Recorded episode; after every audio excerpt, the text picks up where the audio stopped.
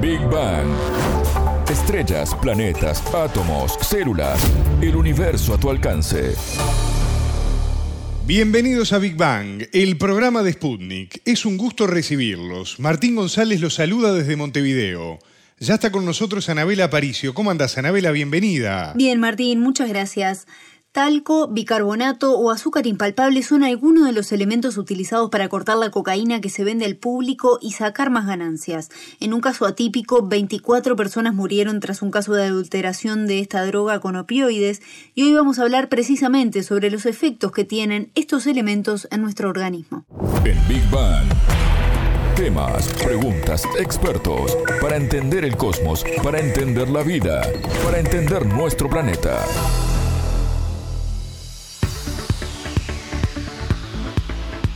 Una mezcla que salió mal. Hasta ahora, esta es la principal hipótesis de las autoridades argentinas sobre el hecho que derivó en nada más ni nada menos que 24 muertes y más de 70 hospitalizaciones a causa del consumo de cocaína adulterada en los primeros días de febrero de este año 2022. Se trató de un caso atípico. Muchos expertos argentinos no habían visto nunca algo de estas características en toda su carrera, pero nos permite hablar de esta problemática del consumo de cocaína y también de las condiciones en las que se vende esta sustancia hoy en día, ¿no?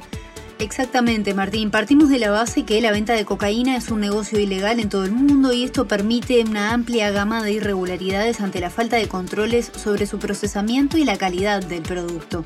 Y una de las prácticas habituales es cortar la cocaína, es decir, mezclarla con diversos productos para tener más cantidad y en consecuencia más ventas y más ganancias de un producto que termina teniendo menos calidad y menos pureza. En Argentina normalmente la pureza de la cocaína de entre el 20 y el 40%, porcentaje similar se maneja en el resto de Sudamérica, según el doctor Carlos Damín, quien es especialista en toxicología y jefe de la división del Hospital Fernández de Buenos Aires y trabajó y trabaja aún como asesor de los médicos que asistieron y están todavía siguiendo a estas personas afectadas por la droga adulterada. Damín explicó a Big Bang que el último reporte sobre cocaína adulterada con opiáceos tal como ocurrió en Buenos Aires, se registró en 2021 en Ecuador y nos detalló qué elementos se pueden utilizar a la hora de cortar o estirar la cocaína. Estos adulterantes pueden ser habitualmente de tres tipos. El primero, que es el más común, son polvos inertes, tipo talco, azúcar impalpable, bicarbonato.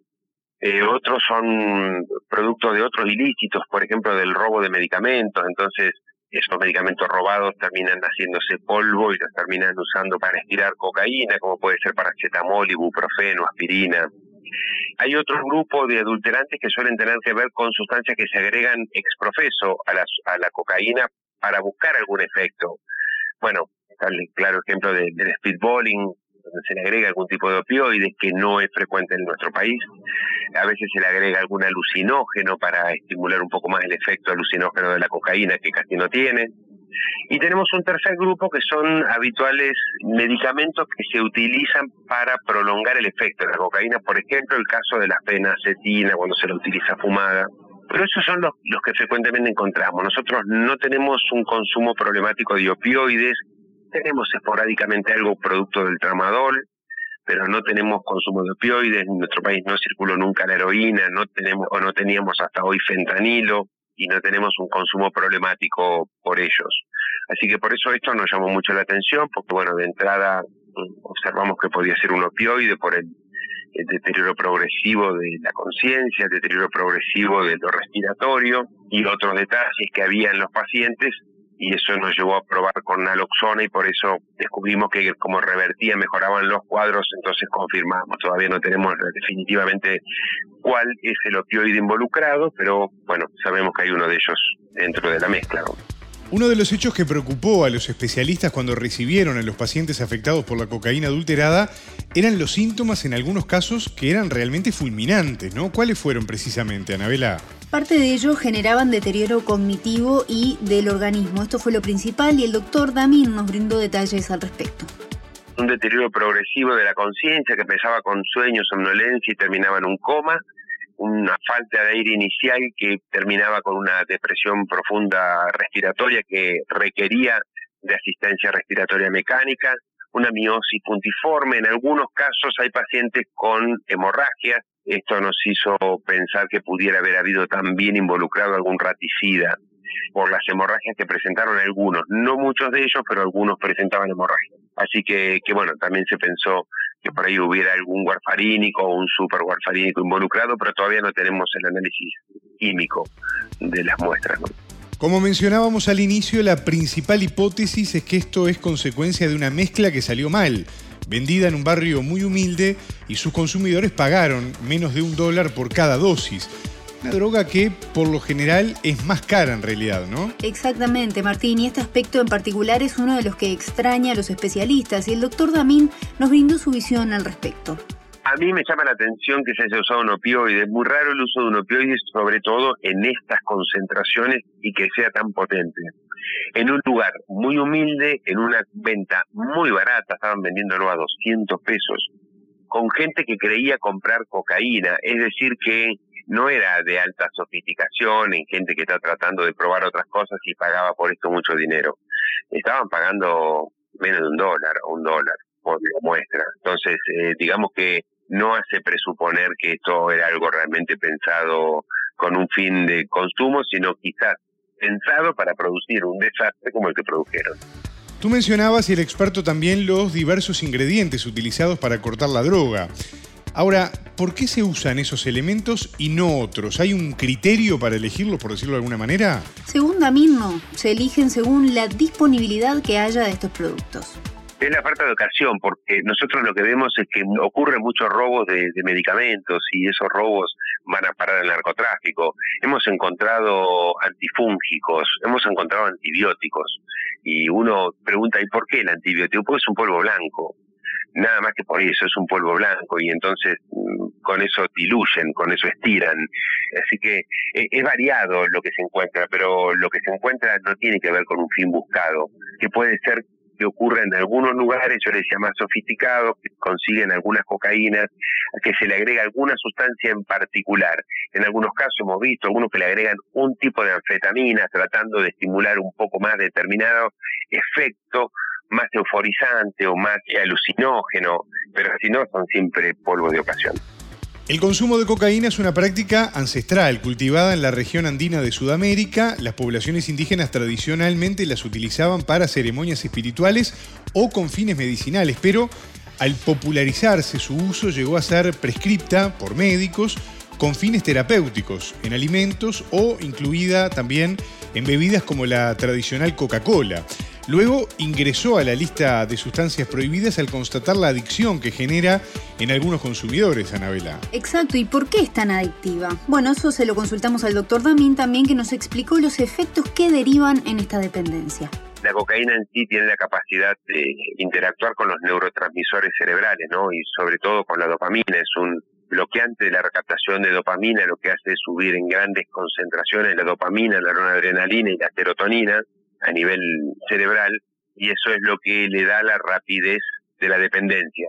En la medida que se consume con mucha frecuencia se produce una depresión, se agotan los neurotransmisores y eso hace que la gente entonces quede enganchada y necesite cada vez más cantidad con más frecuencia. En algunos, en el caso de la cocaína es más frecuencia, aún no más cantidad, porque no genera una alteración en los receptores que haga aumentar la cantidad. El consumidor de cocaína consume siempre la misma cantidad, cosa que no pasa con el consumidor de opioides, que cada vez tiene que consumir una dosis mayor para obtener el mismo efecto. Y eso tiene que ver con un efecto particular que generan en el cerebro. Y hablábamos de los efectos que causó esta cocaína adulterada con opiáceos en Argentina, pero ¿qué ocurre cuando se consume cocaína pura, Nabela? Veamos la explicación del experto en toxicología sobre lo que ocurre en el organismo al ingerirla digamos que afecta básicamente el sistema nervioso central. En agudo lo que puede provocar es un cuadro de agitación y de delirio, puede llevar a ver convulsiones, una hipertermia incluso extrema, en algunos casos que se usan crack o cocaína fumables, y después alteraciones vasculares de la orden de accidentes cerebrovasculares que pueden terminar con una alteración motora de la persona, es decir, una hemiplegia o una parálisis de medio parte del cuerpo, son las cosas que habitualmente se ven. A nivel cardiovascular, lo que siempre se ve es un aumento de la frecuencia cardíaca con posibilidad de generar arritmias cardíacas, hipertensión arterial, que en muchos casos colabora con estos problemas neurológicos de hemorragias cerebrales o cuadros de embolias cerebrales. Y después, bueno, afecta, por supuesto, por la vía de entrada. Cuando ingresa por fumada, el impacto en el pulmón es muy importante, con todo lo que es una alteración en la estructura del parénquima pulmonar, que eso a largo plazo tiene muchas consecuencias. Cuando ingresa por vía nasal, aspirada o esnifada, produce un deterioro rápido de todas las fosas nasales, con incluso llegar hasta la perforación del tabique nasal. Y si hablamos de lo que es la cocaína endovenosa, las alteraciones locales por la inyección, pero lo más grave son si se comparten jeringas, las complicaciones infectológicas, endocarditis infecciosa o enfermedades de transmisión como el VIH, la hepatitis B, la hepatitis C, eh, que son los más graves. Esto con la cocaína pura, Vale aclarar que cuando hablamos de cocaína pura es que no está cortada, pero en realidad ya viene de un proceso en el que se utilizan elementos como cal, querosén, acetona y otros químicos para extraer el clorhidrato de la hoja de coca. De todas formas, estos elementos tienen un bajo impacto en la salud según el especialista argentino. Y siempre quedan restos, ¿no? Uno cuando hace análisis siempre quedan cloruros, quedan sulfatos, eh, quedan incluso en, en, algunas que son de alta pureza, la pureza no logra superar el 70% y el resto son polvos inertes o ceniza que sigue habiendo. Normalmente igual eso tiene un pobre impacto en la salud. En eso prevalece el, el impacto de deterioro que genera la cocaína uno va viendo que a medida que aumenta la pureza, este, va como clarificando que el daño lo produce la sustancia. Ahora hablamos de los efectos de la cocaína cortada en el organismo del consumidor. Damin nos aclaró las diferencias en cuanto a los daños en comparación con la cocaína pura. En el caso de algunos de ellos, el impacto es más local que en, el cuerpo, es local por la vía de entrada. Eh, muchas veces las lesiones en fosas nasales son mucho peor y tienen que ver con la sustancia de corte. Cuando son polvos inertes no producen mucha alteración y mucho menos sistémica, es decir, en general estos adulterantes apuntan a que el comprador eh, no tenga un impacto y que se disimule bastante, porque lo que pretenden es engañarlos económicamente, es decir, le venden un gramo de cocaína y en realidad están vendiendo 400 miligramos y el resto son polvos gratuitos o muy baratos para el productor, distribuidor, vendedor. Con lo que pretenden no tener un impacto muy grande. Cuando lo que se, el adulterante es un opioide, por ejemplo, como este caso, bueno, se corre el riesgo de que pierda la vida el consumidor, ¿no? El Hospital Fernández de Buenos Aires, donde trabaja como asesor el doctor Damín, recibe entre 400 y 500 intoxicaciones agudas por año debido al consumo de cocaína, pero el especialista se mostró más preocupado por las intoxicaciones por anfetaminas o alcohol, que vienen en aumento en los últimos años y afectan a más casos en personas cada vez más jóvenes. Lo que sí, sí vemos muchos son intoxicados con sustancias sintéticas, derivados de la metanfetamina y del éxtasis, eso vemos en forma creciente, preocupante en edades más jóvenes, y nuestro principal problema que es el alcohol, ¿no? El principal problema es el alcohol en jóvenes, a veces muy jóvenes, adolescentes, en, en personas de 15, 16, 17 años con unas concentraciones muy, muy altas de alcohol, por encima de concentraciones letales, hablamos de encima de 5 o 6, hemos tenido hasta de 7 gramos por litro de alcohol en sangre. Escuchábamos al doctor Carlos Damín, especialista en toxicología y jefe de la división del Hospital Fernández en Buenos Aires, que nos explicó los daños que causa el consumo de cocaína. Muchas gracias, Anabela, muy interesante como siempre. ¿eh? Hasta la próxima. Esto fue Big Bang.